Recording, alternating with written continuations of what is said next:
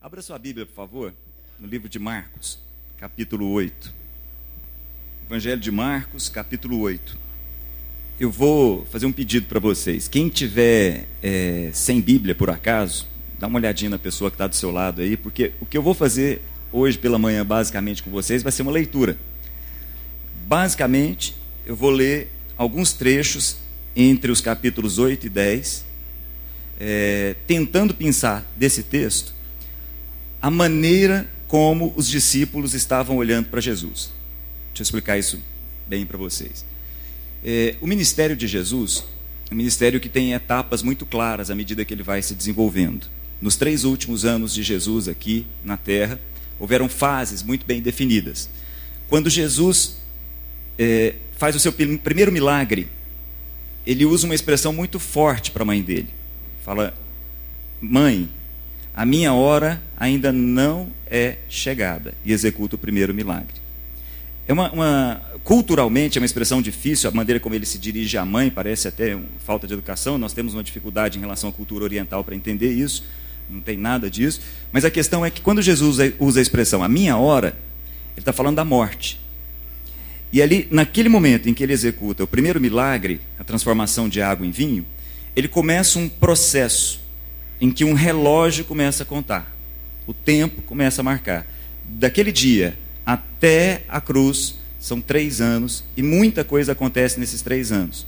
Nesses três anos, Jesus começa falando com as multidões de uma forma geral. Então, Jesus estabelece um diálogo com todos. Em determinados momentos, ele sobe num monte para que as pessoas possam ouvi-lo, possam vê-lo. Em determinados momentos, ele é, se assenta num barco e se afasta da praia para que as pessoas possam ouvi-lo. Então ele fala para todos.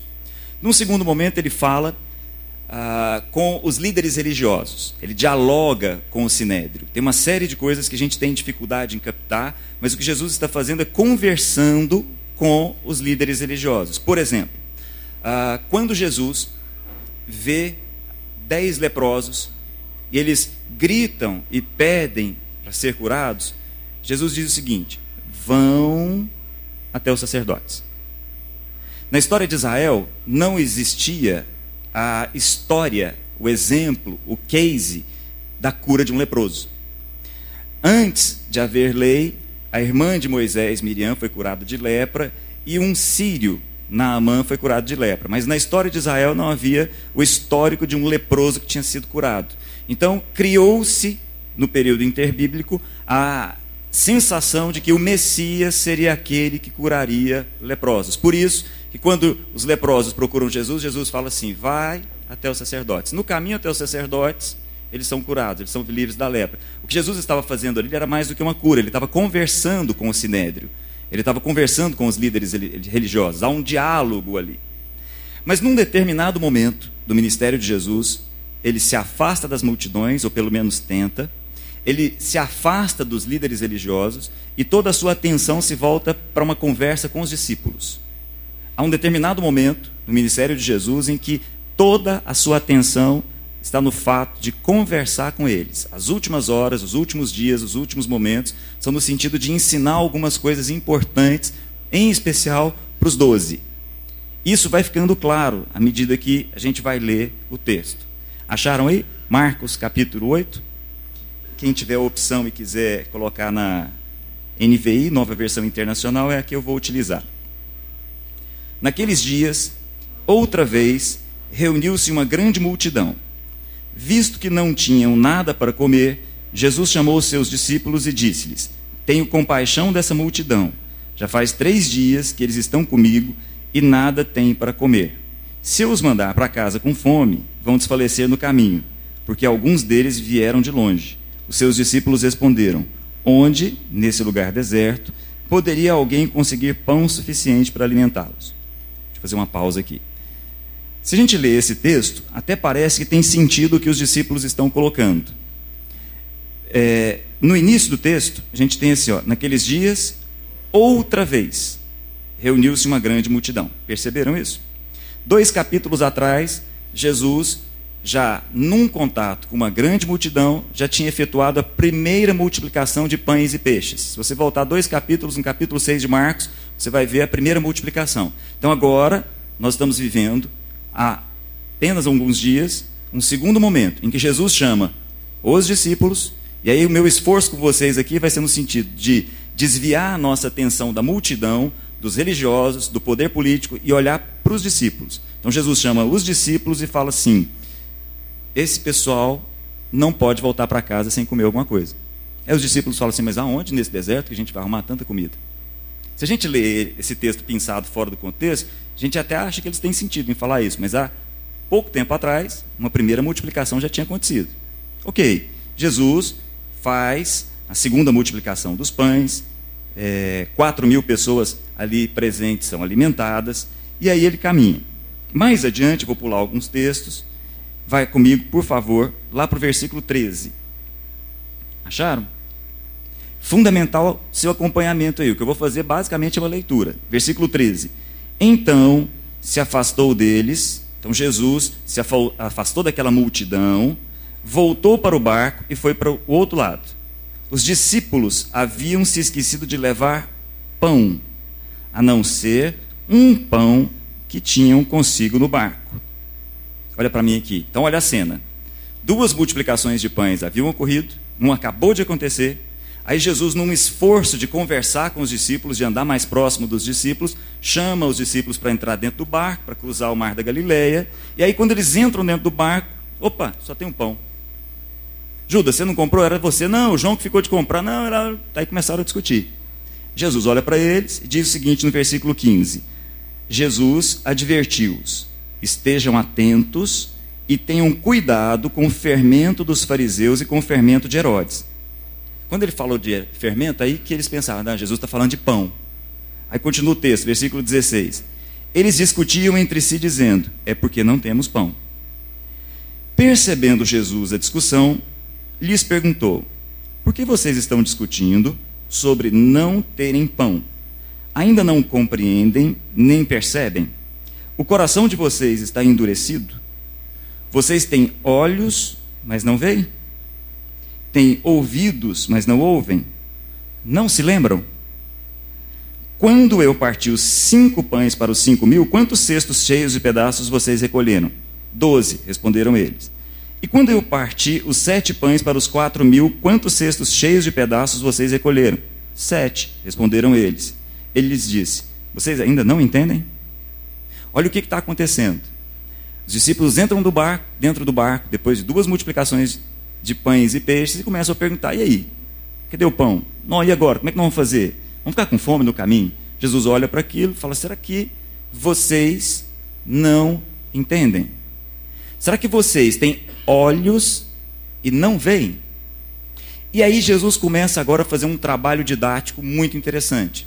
Às vezes a gente tem a sensação de que a Bíblia foi escrita é, como que num, num, um monte de gente se reunindo, né, os biógrafos de Jesus, Marcos, Lucas, João, que auxiliava muito João Marcos, o escritor de Marcos era Pedro, e começavam, ah, o que, que a gente vai escrever aqui? Ah, vamos colocar aquele milagre assim? Ah, vamos, esse milagre é legal, né? Foi jóia. Ah, teve aquela multiplicação de pães. Ah, vamos escrever, vamos colocar aqui.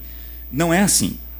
A Bíblia não foi escrita como se fosse um ajuntamento da memória das pessoas que andaram com Jesus. Há uma inteligência aqui. Isso é muito importante. Há algo de ponta a ponta sendo ensinado. Então prestem atenção, a pergunta que Jesus faz depois do episódio do pão é a seguinte: Vocês têm olhos e não veem? E aí, olha só o versículo 22. Eles foram para Betsaida, foram para uma outra cidade. Algumas pessoas trouxeram um cego a Jesus, suplicando-lhe que tocasse nele. Ele tomou o cego pela mão e levou para fora do povoado. Depois de cuspir nos olhos do homem e impor-lhe as mãos, Jesus perguntou: Você está vendo alguma coisa? Ele levantou os olhos e disse: Vejo pessoas, elas parecem árvores andando. Mais uma vez, Jesus colocou as mãos sobre os olhos do homem, então seus olhos foram abertos e sua vista lhe foi restaurada, e ele via tudo claramente. Prestem bem atenção, as coisas estão totalmente interligadas. Jesus, semelhante ao que ele está fazendo aqui com esse cego, ele está fazendo com os discípulos. Ele está pegando os discípulos e colocando à parte. E aí ele utiliza o exemplo do cego que está aqui. E aí eu queria desviar a nossa atenção do cego e fazer a nossa atenção se voltar para os discípulos. Ele pega o exemplo do cego para dizer alguma coisa para eles. Deixa eu fazer uma pergunta para vocês. Será que Jesus precisava ter curado em duas etapas? Porque foi o que ele fez, não foi? Jesus pegou saliva, colocou nos olhos do cego e perguntou: E aí, você está vendo? Tô, mas eu estou vendo pessoas como árvores. Aí Jesus de novo coloca as mãos e ele passa a ver normalmente, pessoa como pessoa. Jesus precisava fazer isso em duas etapas? Jesus tinha poder para fazer isso de uma vez só? Sem nenhum problema, né? Inclusive ele fez isso inúmeras vezes. Mas o fato é que alguma coisa aqui precisa ser aprendida pelos discípulos. E aí nós vamos continuar. Continua no versículo 27, logo na sequência. Jesus e quem? E os seus discípulos dirigiram-se para os povoados nas proximidades de Cesareia de Filipe. No caminho, ele lhes perguntou: Quem o povo diz que eu sou? Eles responderam: Alguns dizem que é João Batista, outros dizem que é Elias, e ainda outros um dos profetas. E vocês? perguntou ele. Quem vocês dizem que eu sou? Pedro respondeu: Tu és o Cristo. Olha que coisa interessante. Jesus chama os doze à parte e pergunta para eles: Quem é que o povo está dizendo que eu sou? Não, o povo está dizendo que o Senhor é um homem de uma mensagem muito profunda, assim como João Batista. O povo está dizendo que o Senhor é uma pessoa que opera sinais e maravilhas fantásticas, como Elias. O povo está dizendo que o Senhor é um profeta, como Jeremias. Ok, então tá bom. Mas e vocês? Agora a nossa conversa é entre nós aqui. E vocês? O que vocês dizem que eu sou? Pedro se antecipa e diz assim: O Senhor é o Cristo. O Senhor é o Filho do Deus vivo. A expressão imediata de Jesus é: fantástico, Pedro. Pedro, você está vendo o que ninguém está vendo. A maior parte das pessoas está olhando para mim como uma pessoa que faz milagres, como uma pessoa que tem uma linda mensagem, mas as pessoas não perceberam. É muito mais. Eu sou o Cristo. O próprio Deus te revelou isso. Pedro, fantástico. Você tem os olhos abertos. Você enxerga o que quase ninguém está enxergando. Pouquíssimas pessoas estão enxergando o que você está enxergando, Pedro. Fantástico. Mas o texto continua. Versículo 31 diz assim: Então ele começou a ensinar-lhes. Ensinar quem? Os discípulos. Que era necessário que o filho do homem sofresse muitas coisas e fosse rejeitado pelos líderes religiosos. Essa expressão filho do homem é expressão que Jesus é, é, pega de Daniel e utiliza para si mesmo. Então, é importante. O filho do homem sofresse muitas coisas, fosse rejeitado pelos líderes religiosos, pelos chefes dos sacerdotes, pelos mestres da lei, fosse morto, três dias depois ressuscitasse. Ele falou claramente a esse respeito. Então Pedro, chamando-o à parte, começou a repreendê-lo. Então, olha só. 30 segundos atrás, Pedro estava enxergando o que ninguém estava enxergando. Pedro estava vendo em Jesus o Cristo, o Messias, aquele que devia vir. Quase ninguém teve os olhos abertos para enxergar o que Pedro estava enxergando. Muito bem. Quando Jesus explica para eles, pela primeira vez: olha, nós vamos para Jerusalém, lá eu vou ser entregue, vou ser morto, depois de três dias eu vou ressuscitar. Aí Pedro chama Jesus à parte e começa a repreendê-lo. A expressão aqui, repreendê-lo, é a mesma expressão utilizada para a expulsão de demônios. Pedro começa então a repreender Jesus. Olha que coisa. Jesus então diz o seguinte: Pedro, Jesus, versículo 33. Voltou-se, olhou para os discípulos e repreendeu Pedro. Olha que coisa interessante. Jesus olhou para os discípulos e repreendeu Pedro, dizendo: Para trás de mim, Satanás, você não pensa das coisas de Deus, mas das dos homens. O que eu quero conversar com vocês, o que eu queria fazer ficar claro aqui, é que os discípulos estavam conseguindo enxergar algumas coisas, mas tinha algumas coisas que eles não conseguiam enxergar. E aí Pedro começa a deixar isso bem claro. À medida que eu for pensando no texto algumas outras coisas, vocês vão perceber a cegueira desses homens, todos eles. E Jesus está num trabalho à parte com eles. Começa com Pedro, mas a coisa continua. Vamos para o capítulo 9. Capítulo 9 vive o episódio da transfiguração. Eu vou pular essa etapa com vocês. Tem o episódio da cura de um menino endemoniado. Mas a, a minha atenção aqui com vocês é com os discípulos. E aí, por favor, vai lá para o versículo 30 do capítulo 9. capítulo 9, versículo 30, diz assim: Eles saíram daquele lugar, eles vocês já sabem quem são, e atravessaram a Galileia. Jesus não queria que ninguém soubesse onde eles estavam. Olha só, Jesus não queria que ninguém soubesse onde eles estavam, porque estava ensinando os seus discípulos. Isso vai se repetir várias vezes. E lhes dizia: O filho do homem está para ser entregue nas mãos dos homens. Eles o matarão, três dias depois ele ressuscitará. Mas eles não entendiam o que ele queria dizer e tinham receio de perguntar. Olha só, Jesus chama e explica: olha, nós estamos seguindo um caminho aqui que para mim não tem volta mais. Vocês estão entendendo? Aí olha só a sequência. Versículo 33. Chegaram a Cafarnaum. Os doze, Jesus, chegaram a Cafarnaum. Quando ele estava em casa, perguntou-lhes: O que vocês estavam discutindo no caminho? Olha que coisa interessante. Eles estavam caminhando, passaram pela Galiléia, chegaram na cidade de Cafarnaum. Quando eles chegaram na cidade de Cafarnaum, em casa, Jesus chamou os doze, falou: Eu vi que vocês estavam conversando no caminho. Sobre o que, que vocês estavam conversando? E aí, olha só, versículo 34. Mas eles guardaram silêncio, porque no caminho haviam discutido sobre quem era o maior. Jesus estava falando: Olha, nós estamos indo para Jerusalém, lá eu vou entregar a minha vida. E no caminho, enquanto Jesus estava ensinando essas coisas, eles começaram a discutir o seguinte: qual de nós aqui é o maior? Vocês estão percebendo a incoerência do que está acontecendo? Estão percebendo que Jesus está conversando com cegos? Ou pelo menos cegos de uma segunda etapa? Jesus tinha naqueles homens a percepção de homens que viram o Cristo, mas homens que não estavam entendendo absolutamente nada do que estava acontecendo nesse caminho homens que de repente começaram a conversar entre si para saber o seguinte: bom, Jesus está indo para Jerusalém, o reino vai ser instaurado, assim como aconteceu com Moisés, assim como aconteceu com Josué, nós vamos nos colocar sobre Roma, e aí Jesus vai ser o rei, e qual de nós aqui assume os, cada uma das pastas do ministério? Quem que vai cuidar do quê? Qual de nós aqui é o maior? Não é nada disso. Nós sabemos. Para nós é fácil olhar essa história dessa forma. Mas vamos continuar. Aí Jesus, versículo 36, quando houve essa discussão de quem era o maior, Jesus faz uma coisa interessante. Versículo 36. Tomando uma criança, colocou-a no meio deles. Pegando-a nos braços, disse-lhes: Quem recebe uma dessas crianças em meu nome, está me recebendo. E quem me recebe, não está apenas me recebendo, mas também aquele que me enviou. Olha para mim aqui um minutinho. Eles, naquela conversa, não quiseram falar o que tinha acontecido no caminho. Jesus sabia qual era a discussão entre eles. Jesus pega uma criança, coloca no colo, fala: Olha, estão vendo essa, essa criança?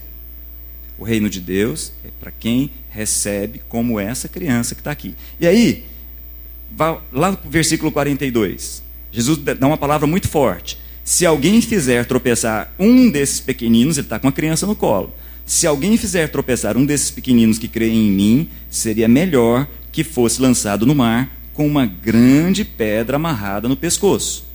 Muito bem. Continua capítulo 10. Jesus é interpelado pelos judeus numa conversa a respeito de divórcio. Eu vou desviar isso, minha intenção é conversar a respeito dos discípulos. Capítulo 10, versículo 13. Olha os discípulos de novo na história. Versículo 13 diz assim: Alguns traziam crianças a Jesus para que ele tocasse, para que ele tocasse nelas. Mas os discípulos os repreendiam. Quando Jesus viu isso, ficou indignado e lhes disse: Deixem vir a mim as crianças, não as impeçam, pois o reino de Deus pertence aos que são semelhantes a elas. Estão percebendo? Jesus, no caminho para a cruz, ensinando à parte os doze, fala a respeito do, da importância do espírito de uma criança Jesus coloca uma criança no meio deles, mostra, ó, tá vendo? Uma criança. É isso aqui, ó, isso aqui é uma criança, estão vendo? Se alguém impedir uma criança como essa de entrar no reino do céu, seria melhor amarrar uma pedra no pescoço e ser atirado no mar. Passa algum, alguns minutos depois, então os discípulos impedindo alguns pais de levar algumas crianças para Jesus para serem abençoadas. Estão entendendo por que, que a nossa história começa a respeito de um cego? Um cego que teve a visão restaurada em duas etapas. Estão vendo o que, que significa as pessoas que estão enxergando em Jesus o Cristo mas não conseguem perceber nada além de si próprias no andar desse caminho e não prestam nem um pouco atenção a respeito do que Jesus está falando. E aí acontece aquele episódio do jovem rico, acontece aquele momento em que um jovem, um judeu, se dobra diante de Jesus, tem aquela conversa, mas eu vou me desviar do jovem rico. O que eu quero ver com vocês é lá no versículo 23. Quando Jesus despede o jovem rico, fala para ele: olha, beleza, você está indo bem, mas vende todos os seus bens, volta, dá os bens aos pobres, volta e me segue. O menino vai embora triste, essa é uma história importante, mas eu vou deixar ela à parte. O que me interessa é a perplexidade dos discípulos com esse fato. Olha o versículo 23. Jesus olhou ao redor e disse a quem? Aos seus discípulos. O jovem acabou de ir embora. Aí Jesus olha para os discípulos e diz o seguinte: Como é difícil aos ricos entrar no reino de Deus. Os discípulos ficaram admirados com essas palavras. Mas Jesus repetiu: Filhos, como é difícil entrar no reino de Deus. É mais fácil passar um camelo pelo fundo de uma agulha do que um rico entrar no reino de Deus. E aí, versículo 26 diz de novo: os discípulos ficaram perplexos. Quando os discípulos perceberam o que Jesus tinha dito para o jovem, eles ficaram sem chão. Quando Jesus volta para eles e diz o seguinte: é muito difícil um rico entrar no reino dos céus. Nós estamos falando aqui de pescadores, nós estamos falando de pessoas simples. E aí nós precisamos entrar dentro da cabeça deles para entender o porquê da perplexidade. É que nesse contexto, eles esperavam que na caminhada com Jesus o que não faltaria seriam riquezas. Nesse contexto, no contexto de orientais, o dinheiro é sinal de bênção. Diferente dos ocidentais, que assumiram uma cultura que dinheiro é pecado, no outro extremo estão os orientais que conversam a respeito de dinheiro na mesa. Estão ali almoçando, porque aquilo para eles é sinal de bênção. A começar por Abraão, riqueza é favor divino. Como eles estão? Os discípulos estão com o divino, ora, o final da vida deles só pode ser um final de riquezas. Quando Jesus, na conversa com o jovem rico, diz que ele deveria deixar todas as coisas para segui-lo, os outros olham e falam: Ué, mas e nós? E a gente? Essa, inclusive, é a frase de Pedro. Nós deixamos tudo para te seguir. Na cabeça dos discípulos, aquele era um caminho onde eles alcançariam, através de Deus, muitas riquezas eles iriam realmente assumir um reino. Eles iriam realmente ocupar o lugar de muitas pessoas no passado recente, no imaginário deles há muito pouco tempo atrás. Na cabeça deles, eles estão indo para Jerusalém e o caminho é um caminho totalmente diferente. E aí, Jesus deixa bem claro que não é isso. Algumas pessoas olham para esse texto e tentam dar uma contemporizada, né? Falam assim: não, essa história do camelo que passa pelo buraco da agulha é a história do camelo que vai entrar dentro da porta de uma cidade, que é chamada de agulha. Aí ele tem que deixar as coisas, o camelo tem que deixar as coisas de lado, ele passa com dificuldade, mas entra. Ou outras pessoas percebem na palavra camelo e corda, no grego, a mesma palavra praticamente, e aí olha assim: não, o que Jesus está querendo dizer é que é muito difícil uma corda passar pelo buraco de uma agulha. Não, não é nada disso. O que Jesus está dizendo é o seguinte: é impossível mesmo. Só é possível a Deus. É impossível. Jesus está deixando bem claro que, do mesmo jeito, não tem jeito de um camelo passar pelo buraco de uma agulha, é impossível entrar no reino dos céus que não seja por Deus. E ele continua. Aí, versículo 32, de novo, pela terceira vez no versículo 32, ele diz assim: ó, Eles estavam subindo para Jerusalém e iam, eh, e Jesus ia à frente deles. Então, olha para mim aqui, olha a cena. Estão indo para Jerusalém, estão pertinho de Jerusalém. Dar só uma passadinha por Jericó, pertinho, e vão para Jerusalém. Jesus está à frente, aí eles estão atrás. Os discípulos estavam admirados, versículo 32, enquanto os que os seguiam estavam com medo. Novamente, ele chamou à parte os doze. Estão vendo como isso é repetitivo? De novo, Jesus separou os doze à parte e lhes disse o que haveria de acontecer. Aí Jesus é bem claro: estamos subindo para Jerusalém, e o filho do homem será entregue aos chefes dos sacerdotes, aos mestres da lei, eles o condenarão à morte e o entregarão aos gentios, que zombarão dele, cuspirão nele, o açoitarão e o matarão. Três dias depois ele ressuscitará. pela terceira vez. Olha, olha o nosso caminho. Não dá nem um fôlego. Tiago e João, os dois irmãos, filhos de Zebedeu, aproximam-se dele e dizem: Mestre, versículo 35, queremos te fazer um pedido. Olha só, Jesus nem respira. Dois irmãos pegam Jesus à parte, separam, falam assim: temos um pedido para fazer para o senhor. Jesus, o que vocês querem que eu faça? Perguntou ele. Versículo 37. Eles responderam: Permite que, na tua glória, na hora que o Senhor assumiu o reino, nos assentemos um à tua direita e outro à tua esquerda. Será que eles estão entendendo o que está acontecendo? Será que Jesus está diante de pessoas que têm olhos abertos ou olhos fechados? Vocês estão entendendo? É só uma leitura que nós estamos fazendo. Eu estou propositadamente pensando as partes em que Jesus conversa com os discípulos, para deixar bem claro o quanto eles estão literalmente cegos. Eles não conseguem enxergar o que está acontecendo. Eles tiveram os olhos abertos para perceber que Jesus é o Cristo, mas eles estão cegos em relação a tudo o que isso representa. E aí, para a gente terminar, capítulo 10 termina com Jesus curando um outro cego. E aí, olha para a gente finalizar. Versículo 46. Então chegaram a Jericó. Jericó bem pertinho de Jerusalém. Quando Jesus e seus discípulos, juntamente com a multidão, estavam saindo da cidade, o filho de Timeu, Bartimeu, como na música que nós cantamos agora há pouco, que era cego, estava sentado à beira do caminho pedindo esmolas. Quando ouviu que Jesus de Nazaré começou a gritar: Jesus, filho de Davi, tem misericórdia de mim.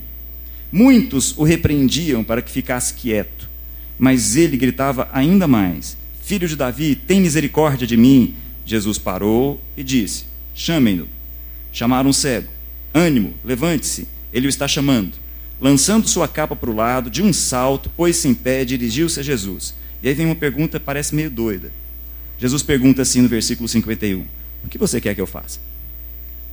Parece estranha essa pergunta, né? Só que a gente tem que entender que Jesus estava diante de um monte de cego que estava pedindo outra coisa para Jesus que não fosse ver. Para nós pode parecer estranho que Jesus tenha perguntado para um cego: Ok, você está me chamando, o que você quer que eu faça? Você quer que eu restaure a sua casa? Você quer que eu te dê riquezas? O que você quer? Você quer que eu restaure alguma coisa na sua vida? Você quer conhecer o meu reino? O que você quer? Porque ao redor de Jesus estavam um bando de cegos, não estavam enxergando absolutamente nada, e a pergunta que os cegos estavam fazendo para Jesus não era essa: Mestre, eu quero ver. Entenderam? Essa é uma questão importante. Quando a gente lê o texto em que Jesus vive aquela situação em que um cego é curado em duas etapas, muita gente está entendendo que é uma segunda bênção. Olha, é o seguinte: você conheceu o Senhor Jesus, mas é o seguinte, continua dedicando a sua vida, que vai haver uma segunda bênção na sua vida. E ficam procurando uma segunda bênção. E de fato, é uma segunda bênção. A segunda bênção é a bênção da consciência do que já aconteceu. Isso é muito importante. Eu vou repetir.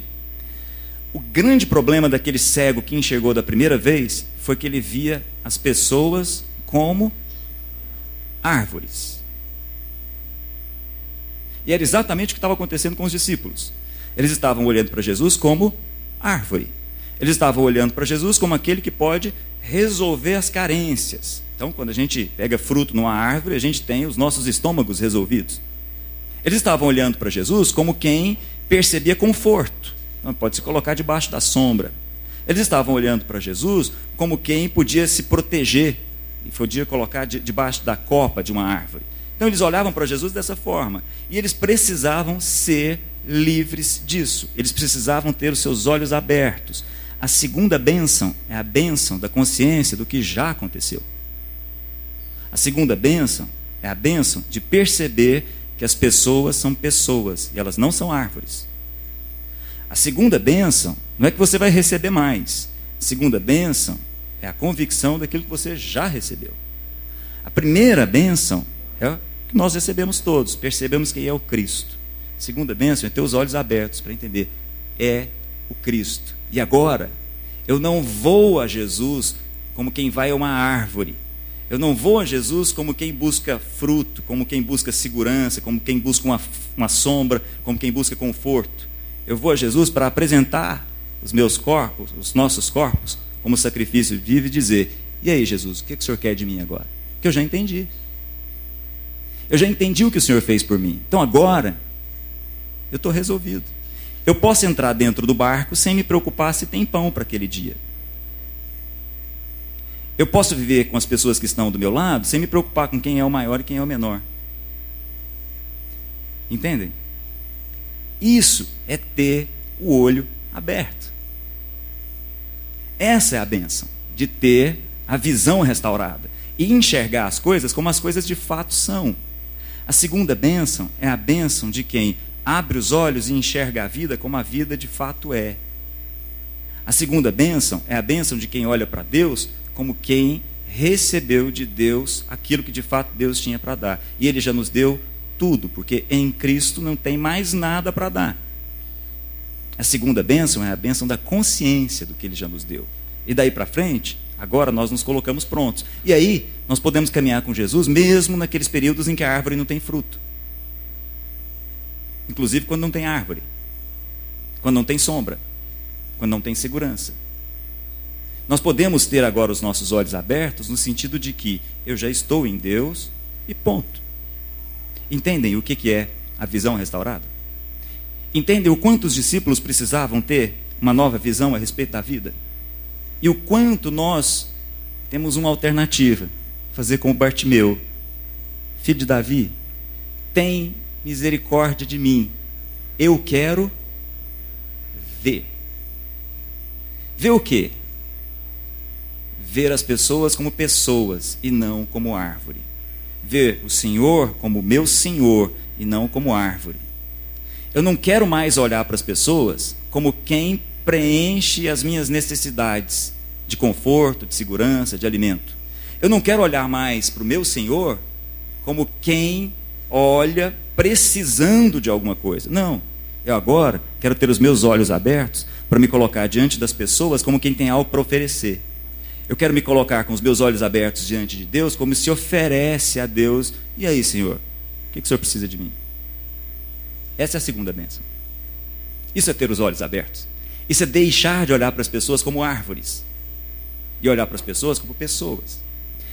No final do ministério de Jesus, tem um, um, um discurso muito duro de Jesus, em que ele diz que quando ele voltar, ele vai, como um pastor, separar ovelhas para um lado e cabrito para o outro. E olha que coisa interessante. O que vai fazer a distinção entre esses dois grupos é que um grupo viu em Jesus quem tinha fome, quem tinha sede, quem tinha necessidade de cama, quem tinha necessidade de quarto. Mesmo não sabendo, elas voltam e perguntam assim: Jesus, quando foi que te vimos?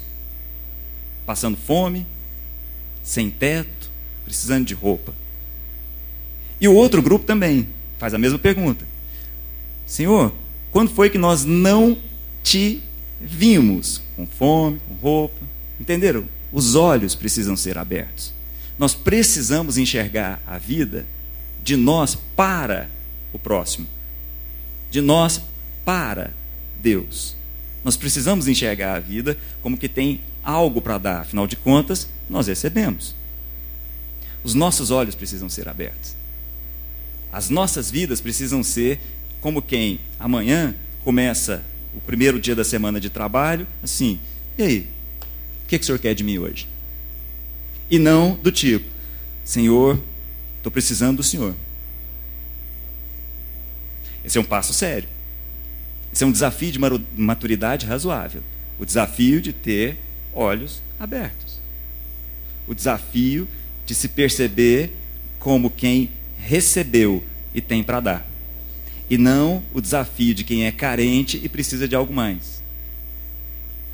Quando os discípulos entenderam isso, quando os doze entenderam isso, eles assumiram uma outra postura em relação à vida. Num determinado momento, Pedro e João estão lá na frente, no livro de Atos, subindo as, as escadas do templo, e um necessitado chega para eles e pede dinheiro. Eles dizem assim: Olha, eu não tenho nada para dar, mas o que eu tenho, eu te dou. Essa tem que ser a nossa postura diante da vida. Nós não temos nada para dar, mas o que eu tenho, eu dou. Não é o que eu tenho, eu guardo. Não é o que eu tenho, eu acumulo. É o seguinte, eu não tenho nada, mas o que eu tenho, eu dou. Essa é a postura de quem teve os olhos abertos. Essa é a postura de quem enxergou a vida como quem tem para oferecer. Para quem não é mais carente. Para quem entendeu o Cristo. Essa era a grande imagem que os discípulos precisavam entender. Essa é a nossa grande imagem. Ter os olhos abertos para enxergar a vida como a vida de fato é. Amém? Esse é o meu desafio para vocês, porque é o meu, de acordar encarar a vida como quem tem algo para dar. O desafio de ter os olhos abertos não é uma coisa simples, porque quem tem os olhos abertos não enxerga só aquilo que quer enxergar. O desafio de ter os olhos abertos é de quem enxerga aquilo que Deus quer mostrar. Vamos orar? Quem quiser se unir junto comigo aí no mesmo pedido do Bartimeu, esse é o meu pedido. Senhor, eu quero ver. Amém?